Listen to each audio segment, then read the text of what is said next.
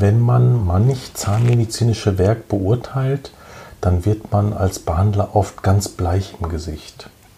Aber manchmal wollen wir Therapien haben, wo unser Patient ganz bleich im Gesicht wird und manchmal auch einfach nur bleich an seinem verfärbten Zahn. In dieser spannenden Folge widmen wir uns genau diesem Thema, wie man das interne Bleichen von Zähnen klinisch am besten organisiert. Viel Spaß beim Zuhören.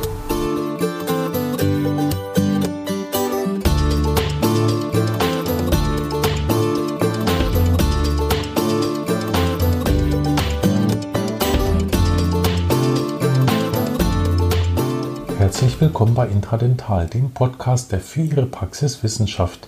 Mein Name ist Thomas Lang und heute sitze ich wieder, es ist Dienstagabend, mit Frau Kersting hier für unsere Endo-Weiterbildungsgespräche. Hallo, Herr Dr. Lang. Wie war denn Ihr endodontischer Alltag heute, muss ich ja fast sagen? heute gab es zwei spannende Fälle. Einen äh, teilnekrotischen Zahn, der behandelt werden musste und äh, ein Kind, was einen Frontzahnunfall hatte, wo eine Nekrose vorlag, aber der Nerv noch nicht mumifiziert war und wo man den Befund an der Krone schon erkennen konnte. Der Zahn fing nämlich an, sich zu verfärben. Mhm. Und über das Thema würden wir heute Abend ganz gerne reden. Das haben wir uns heute vorgenommen. Genau. Also traumatisch bedingte Zahnverfärbung. Ja. Vielleicht grenzen wir das sogar so ein, weil es gibt ja auch die nicht dramatischen. Ja. Und das interne Bleichen. Und das interne Bleichen, wie man das wieder zurücksetzt. Und da haben wir uns ja heute Mittag, als es darum ging, schon kurz unterhalten, hm, wie jetzt so die Strategie bei uns in der Praxis ist, das möglichst schonend und dann trotzdem möglichst nachhaltig zu machen. Das, was ich nicht so gerne verwende, habe ich früher, aber ganz früher, das war so vor 20 Jahren, als ich mich mit dem Thema beschäftigt habe, habe ich das auch mit H2O2 gemacht und dann auch mit den Derivaten, also von den verschiedenen Herstellern, also das Kaba mit Peroxid, so heißt es mhm. dann so schön, ist aber nichts anderes als H2O2 in Gelform. Also mhm. das ist dann Harnstoffperoxid. Opalescence Endo fällt so mir noch ein. Ganz genau. Das, äh, die basieren alle darauf, dass es, dass es zu einer Abspaltung von Sauerstoffradikalen kommt. Also Sauerstoff ist ja immer in äh, einer Paarbildung da, also O2. Und äh, wenn Sie jetzt den Sauerstoff atomar vorliegen haben, also nur als O, dann sucht er äh, heroisch nach einem Bindungspartner und entwickelt dabei eine extreme oxidative Bindungsenergie. Und das ist ganz verrückt, weil wissen Sie, wie es zu Zahnverfärbung eigentlich kommt? Durch Oxidation. Ja, das Eisen fällt aus. Ja, also ob reines Eisen wird es nie sein. Rostet es im rostet, Zahn? Ja, genau, es rostet im Zahn. Weil, also wenn in der Natur Eisen schon in gediegener Form nicht vorkommt, dann würde ich sagen, ist der Weg zurück, also im Zahn dann, dann zurück auch nicht so. Aber am schönsten, und das werden Sie gut nachvollziehen, weil Sie haben ja, Sie haben ja eine sehr musische und eine sehr künstlerische Art. Am meisten erinnert mich die traumatische Zahnverfärbung an Eisengallus-Tinte. Mhm. Die älteste Tinte überhaupt der Neuzeit. Wahrscheinlich hatten die ganz früh auch noch andere reine Pigmente gehabt, aber die richtig dokumentenechte Eisengallus-Tinte, die übrigens auch in unserer Bibliothek der alten Meister der Zahnmedizin weil es gab ja keine Kugelschreiber früher. Das heißt, man mhm. hatte entweder einen Bleistift oder man hatte einen Füllfederhalter und dann konnte man nur mit Tinte oder mit Bleistift schreiben. Und ähm, Dokumentenecht war nur Tinte und das war Eisengallus. Mhm. Das wird aus Eisendreioxid und so Gelläpfeln also mhm. gemacht. Gelläpfel wissen Sie. Die auf den Eichenblättern genau, stehen die durch die Gallwespe. sind. Mhm. Richtig. Und das ist eine ganz wunderbare Tinte. Ich habe da drüben auch ein Tintenfässchen. Damit unterschreibe ich nämlich immer die Zertifikate für unsere Fortbildungsteilnehmer. Da habe ich extra von einem Altmeister, der einen, einen Drucker aus Berlin, der auf Büttenpapier uns die Zertifikate druckt und die, weil die so schön vorbereitet sind, unterschreibe ich die immer gern mit Eisengallus. Und das Tolle an Eisengallus-Tinte ist, die ist, wenn Sie anfangen zu schreiben, farblos und wird dann erst dunkel durch Oxidation. Und zwar erst wird sie so leicht gräulich nach ein paar Minuten. Das ist ein ganz interessanter Effekt. Sie schreiben mit einem ganz wässrig blassen Farbton. Und wenn Sie gerade zwei Zeilen geschrieben haben und das erste Wort, was Sie geschrieben haben, angucken, dann merken Sie, wie es langsam dunkel wird. Das heißt, das wird beim Schreiben oxidiert es und es wird dadurch grau bis ähm, richtig blau-schwarz und dann mhm. nach vielen Jahren richtig tiefschwarz. Richtig tiefschwarz. Und das hat dann so eine intensive chemische Bindung mit dem Papier, das kriegen Sie nie wieder raus. Mhm. Also Dokumenten echter geht es nicht. Sie müssten das, die Buchstaben rausschneiden. Das sieht man auch in den alten Büchern. Weil haben Sie mal Ihre alten Schulhefte angeguckt, wo Sie mit äh, Königsblautinte geschrieben haben wahrscheinlich? Das verblasst, ja. Das verblasst. Mhm. So erkläre ich das auch oft den Patienten mit, mit Eisengallus, aber auch mit Tinte und mit Tintenkiller erkläre ich denen, wie man den Zahn wieder normal, also auf die normale, natürliche Zahnfarbe hinbekommt.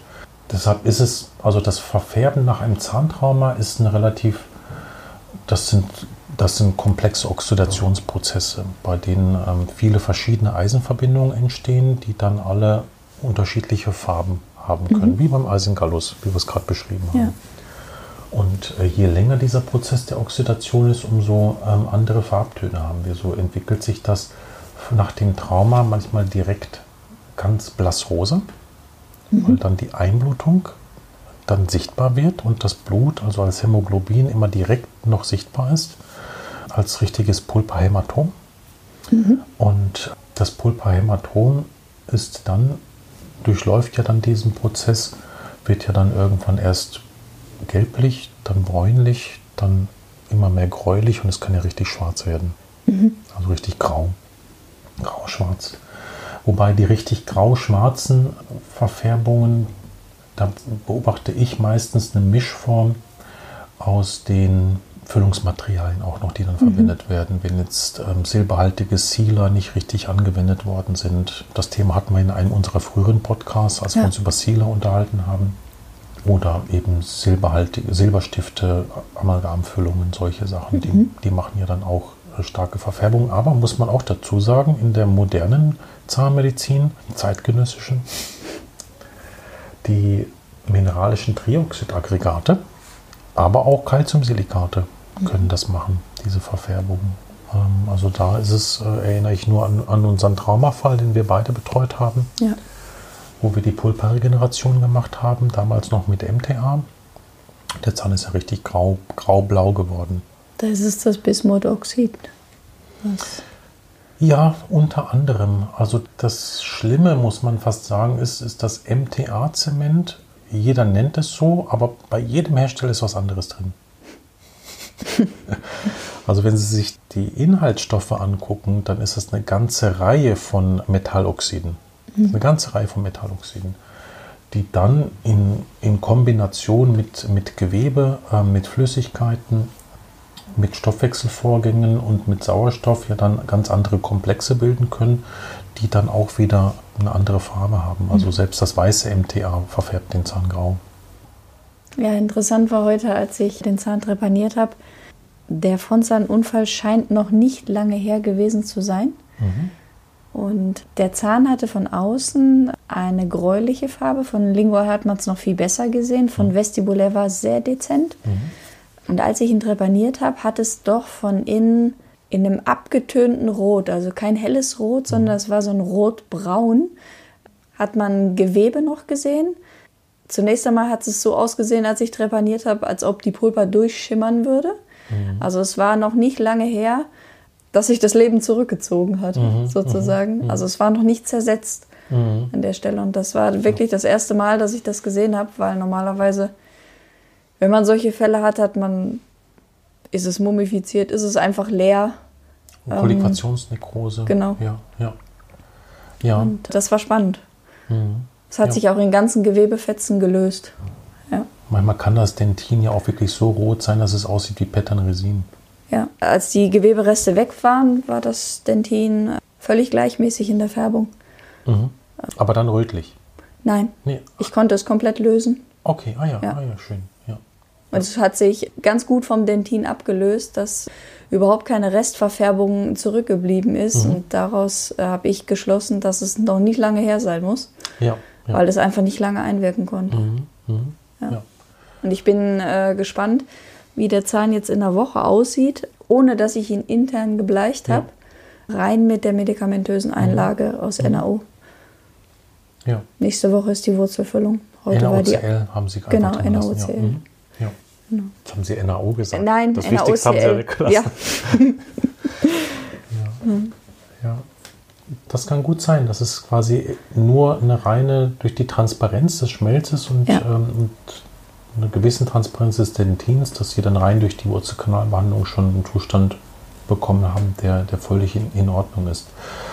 Jetzt ist es so, dass durch das, das interne Bleichen, also mit H2O2 sollte man es nicht machen, weil eben die Sauerstoffradikale dann doch so klein sind, dass sie halt eben auch ein leichtes haben, durch das Dentin, was ja offenporig ist, durchzudiffundieren. Und dann auch so aggressiv sind, dass es dort in der Literatur einige Beschreibungen gibt, dass dadurch externe zervikale Resorption ausgelöst werden können, als, als Trauma des, dieses internen Bleichens.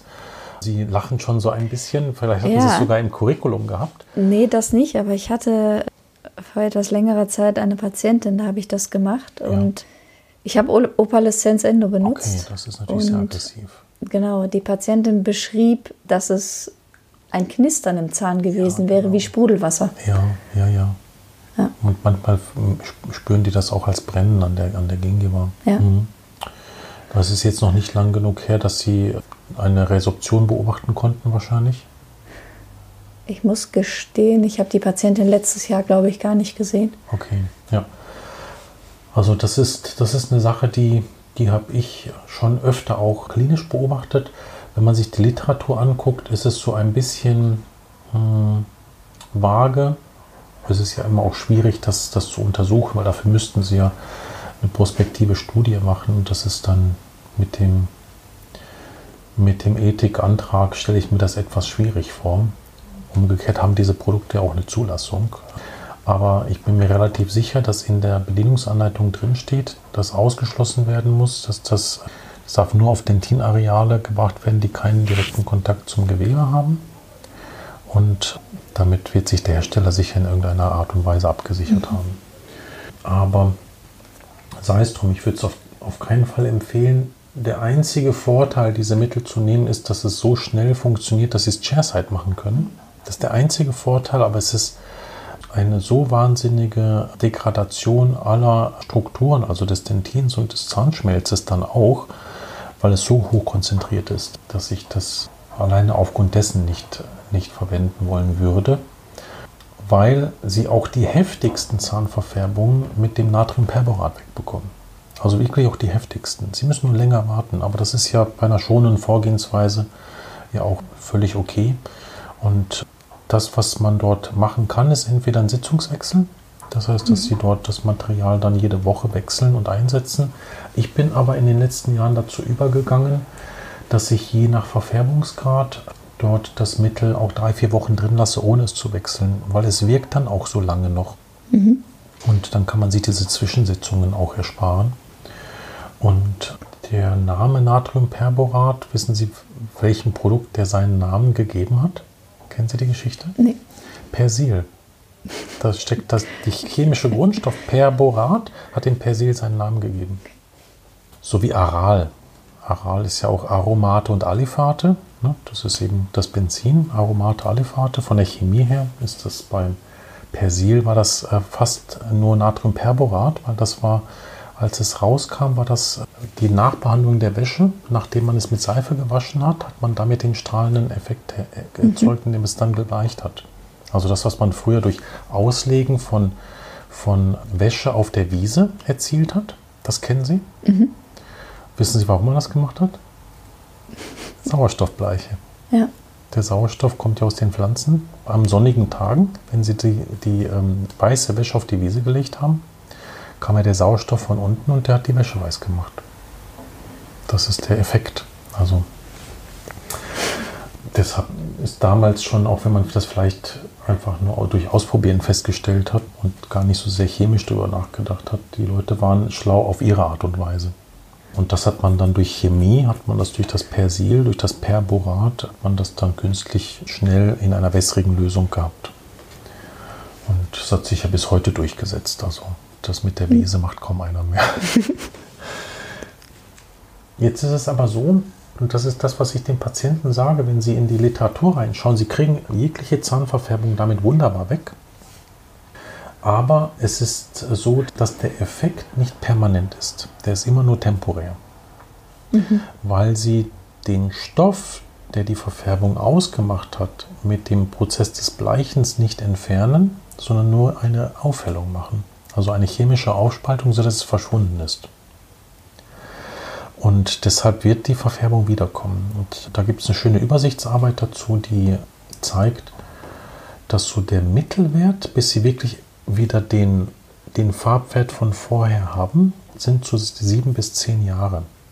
Und das ist das, was ich dem, dem Patienten immer sage. Jetzt kommt aber noch ein anderer Effekt dazu. In sieben bis zehn Jahren ist der Patient wie viel älter? Sieben bis, sieben bis zehn Jahre. Ja, und dann, dann hat man in sieben bis zehn Jahren hat man eine Farbstufe sowieso dunklere Zähne.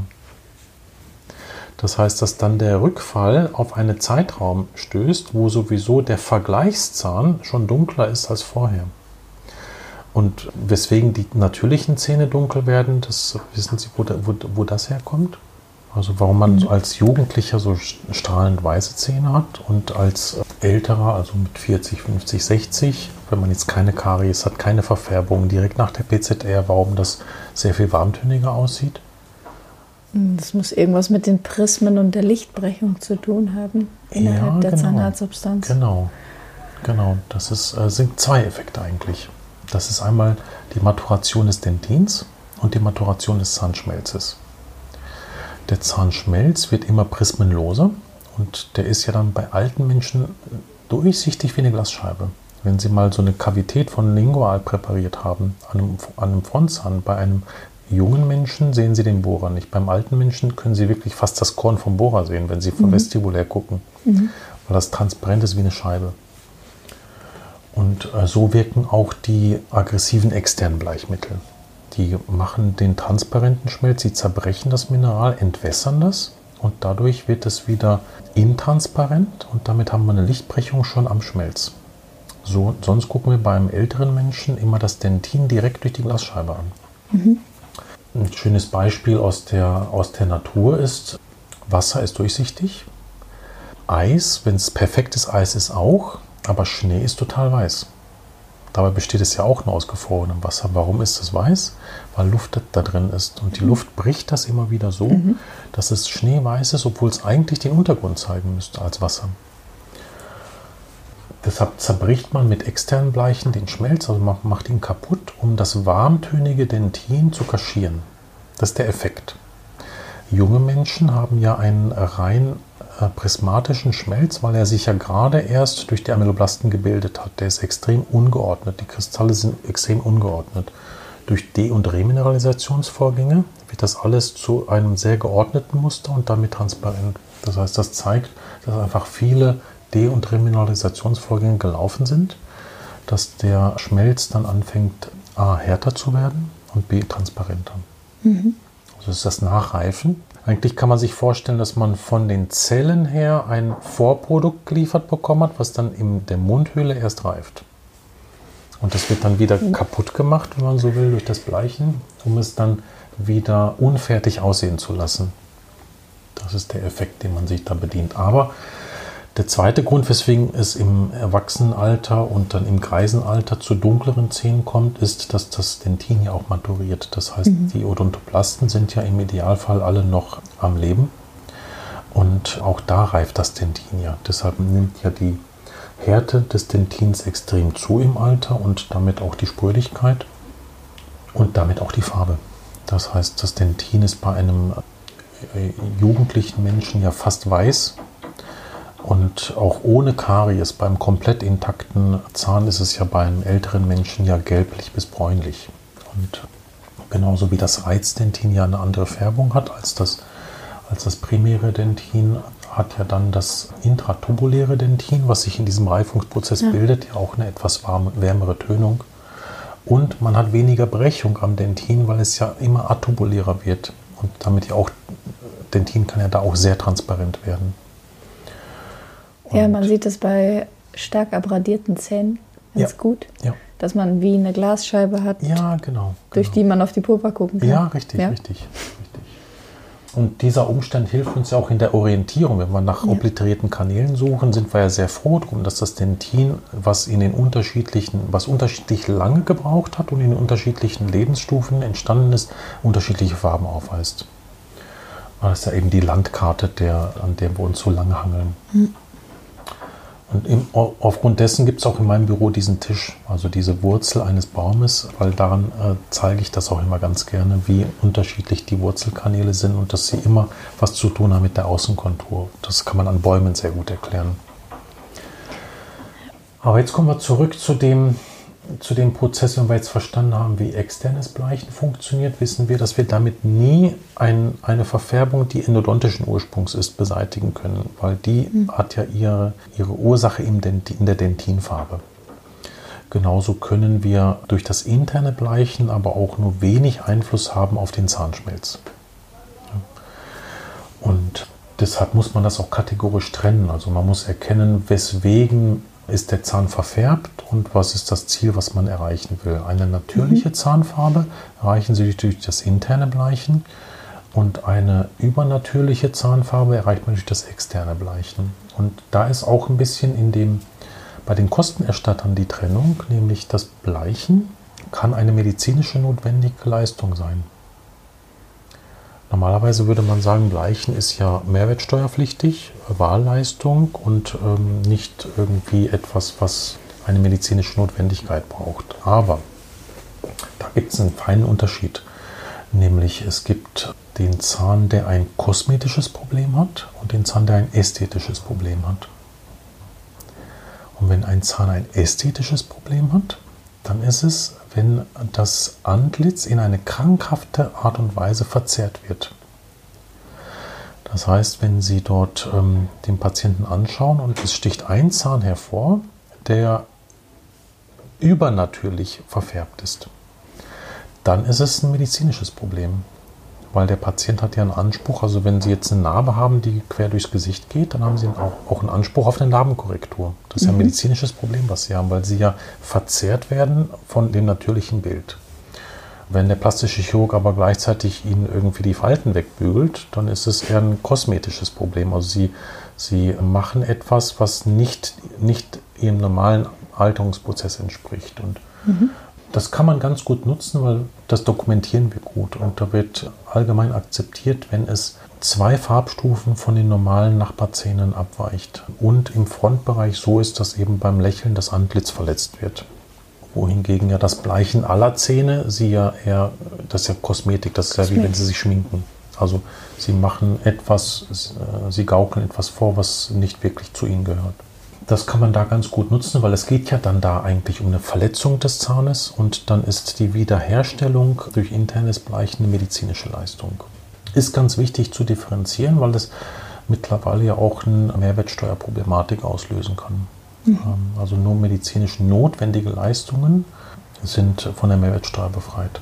Alles andere müssen Sie meines Erachtens 19% Mehrwertsteuer auf die Leistung draufsetzen. Und deshalb ist es wichtig, dass man es dokumentiert, nicht nur für den Kostenerstatter, sondern vielleicht auch aus steuerlichen Gründen. Aber da bin ich überfragt, weil wir machen ja hier in der Praxis nur medizinisch notwendige Behandlungen. Und ist es so, dass das, wie ist denn jetzt die Wirkung von dem Natriumperborat am Dentin? Was passiert da? Passiert ja, da auch eine... Das ist ein Redoxvorgang. Okay. Das heißt, dass dass Metallkomplexe, die sich gebildet haben, in irgendeiner Art und Weise reduziert werden und dadurch es wieder zu einer Entfärbung kommt. Also macht es nichts am Dentin, sondern es macht was mit den Rückstandsprodukten Exakt. Exakt. des ehemals vorhandenen Gewebes. Richtig, richtig. Okay. Genau. Und ähm, das ist der große Vorteil vom Perborat gegenüber dem Wasserstoffperoxid und, und seiner Derivate, weil da haben sie auf jeden Fall auch eine Veränderung in der organischen Matrix. Ja. Ähm, und die ist bei dem Perborat mir nicht bekannt. Entsprechend lange müssen sie aber auch auf den Effekt warten, mhm. also Wochen mitunter. Und deswegen kann ich das Perborat auch direkt auf die Wurzelfüllung auflegen, mhm. ohne Angst haben zu müssen, Richtig. dass es penetriert. Ich empfehle dort, dass man die Wurzelfüllung so absetzt, dass es ein Millimeter unterhalb der Gingiva-Linie ist, damit mhm. es dort das Bleichmittel auch wirklich, dass da kein grauer Schleier entsteht. Ja. Weil manchmal sieht man ja auch in der Gingiva auch so eine etwas lila Färbung, wenn die Wurzel dunkel durchscheint, mhm. dass man das auch mitbleicht. Mhm. Wie gesagt, ich halte das Potenzial der, der Resorptionswahrscheinlichkeit für extrem gering bei den, Perborat, bei den Perboraten. Deshalb muss man sich da keine große Sorge machen. Aber entscheidend ist, damit es gut einwirkt, dass man die Schmierschicht entfernt, damit das, mhm. das Dentin auch wirklich tubulär ist. Und da könnte man es prinzipiell mit EDTA machen. Ich empfehle das aber eher, dass man mit Phosphorsäure ätzt, weil man dann in ein und demselben Vorgang sowohl die Schmierschicht entfernt hat, als auch den Schmelz geätzt hat, weil die richtige Restauration als Zwischenrestauration, ähm, das hat bei mir auch viele Jahre gedauert, bis das so geworden ist, dass ich die Füllung nicht immer wieder verliere.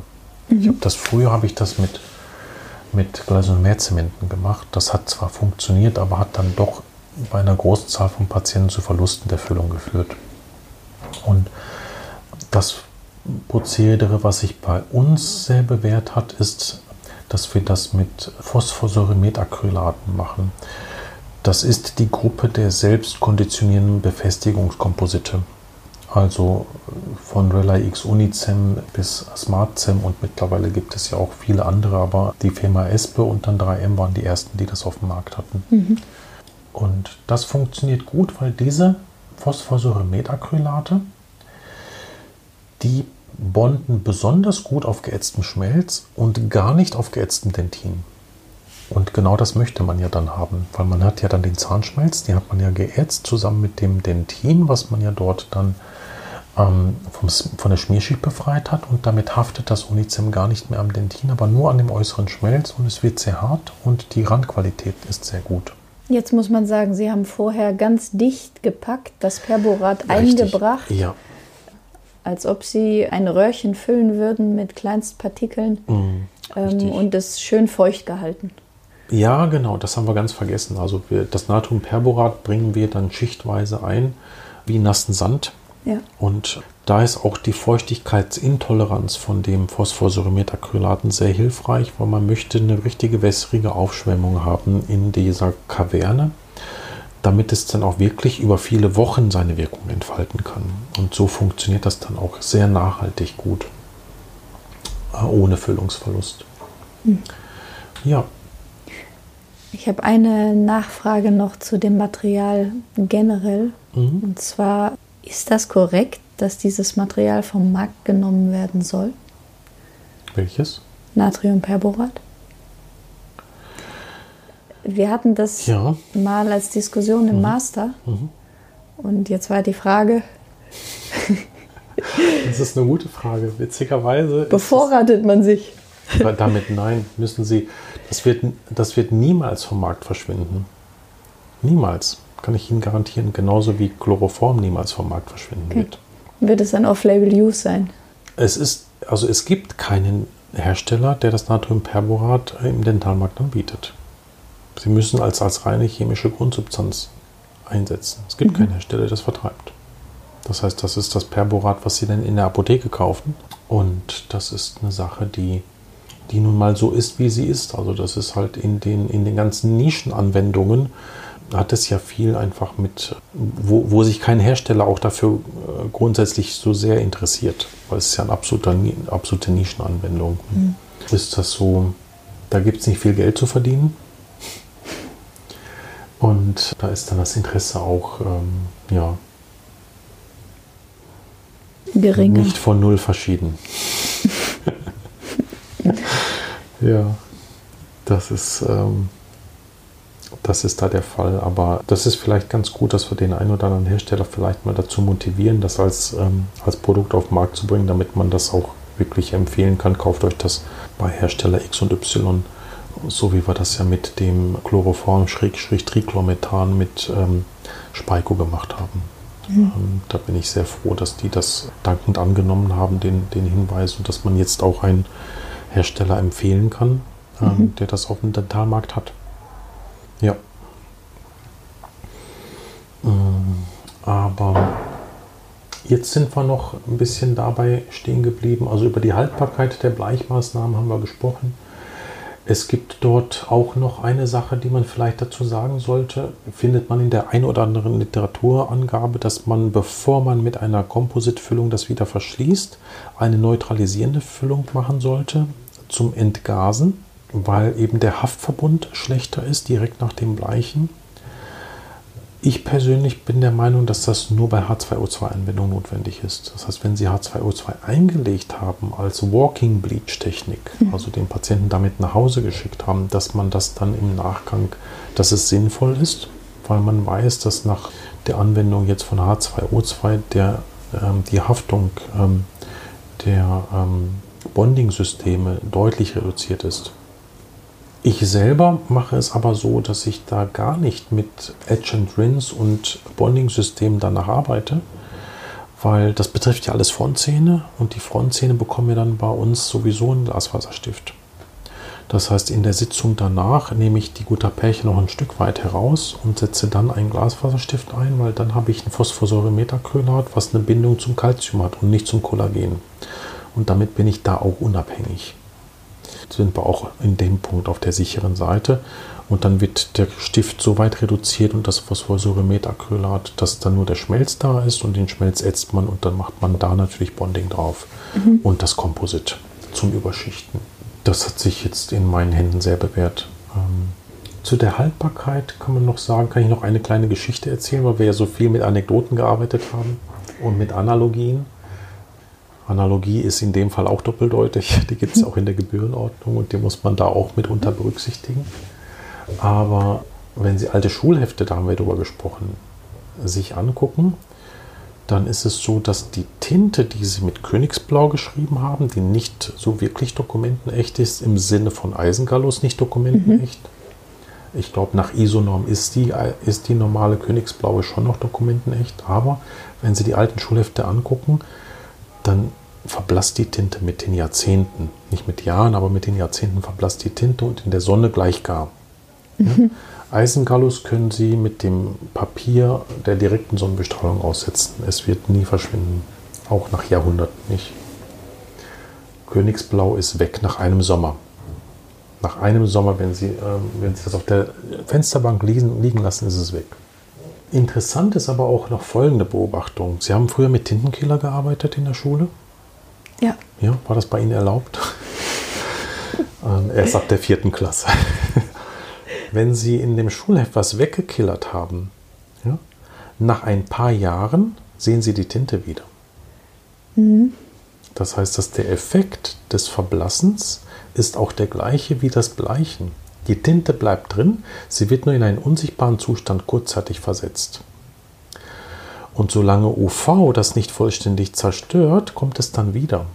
Deshalb gibt es diesen Prozess und Tintenkiller sind nichts anderes als Reduktionsmittel. Das ist auch mhm. H2O2, was da eingesetzt wird. Und das ist ganz interessant dass dann die Tinte wiederkommt, obwohl sie weggekillert wurde, aber dann nach langer Zeit dann letztendlich doch verschwindet. Erst recht, wenn man oft genug geblättert hat in den mhm. Heften und sie auch mal liegen gelassen hat offen, dann ist das UV-Licht gnadenlos. Und ähm, deshalb sollte man immer dann, wenn man etwas für die Ewigkeit aufschreibt, sollte man nach Dokumentenechtheit schauen oder gleich Podcasts aufnehmen. Die können dann nicht verblassen. Die verblassen dann nur, wenn die Mikrochips auf den Servern irgendwann die Grätsche machen.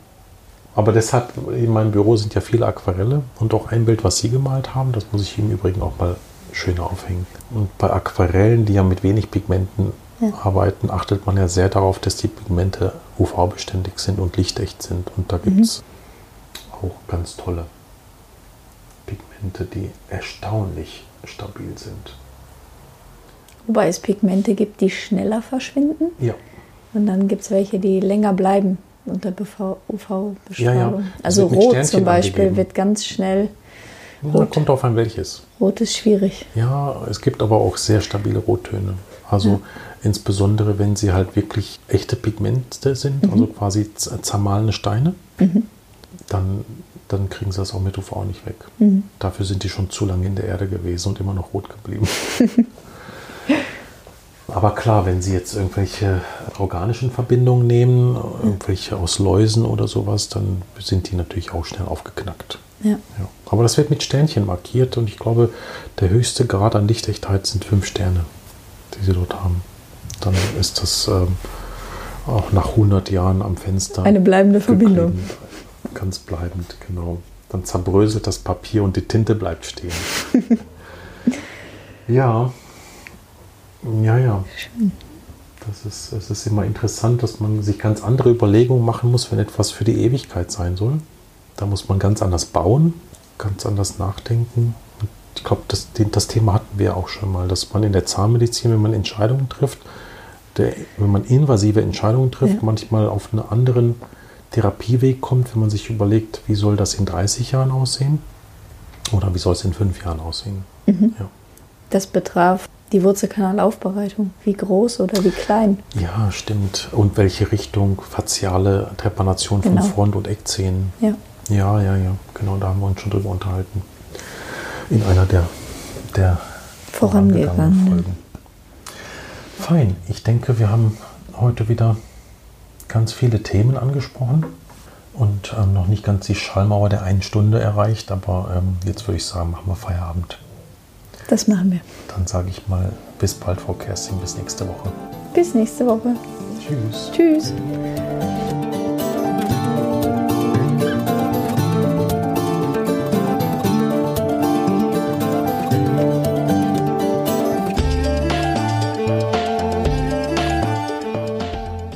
Das war eine weitere Folge von Intradental. Wenn Ihnen diese Folge gefallen hat, würde ich mich sehr über eine Bewertung bei iTunes freuen. Dadurch erhöhen Sie die Sichtbarkeit für interessierte Kollegen. Noch mehr würde ich mich über ein direktes Feedback freuen. Dafür können Sie in den Shownotes auf den Link ganz unten klicken. Sie gelangen dann auf eine Seite, wo Sie uns direkt eine Nachricht einsprechen können. Weiter können Sie uns natürlich auch eine E-Mail senden. Sie erreichen uns über info@intradental.de. Wenn Sie uns Patienten für komplexe Wurzelkanalbehandlung überweisen möchten oder an unseren Fortbildungen interessiert sind, besuchen Sie unsere Webseite www.siriusendo.de. Unsere wissenschaftlichen Veröffentlichungen finden Sie auf der Institutswebseite unter ormed.net. Ich freue mich, wenn Sie auch in der nächsten Folge wieder mit dabei sind. Diese erscheint sonntags um 10 Uhr.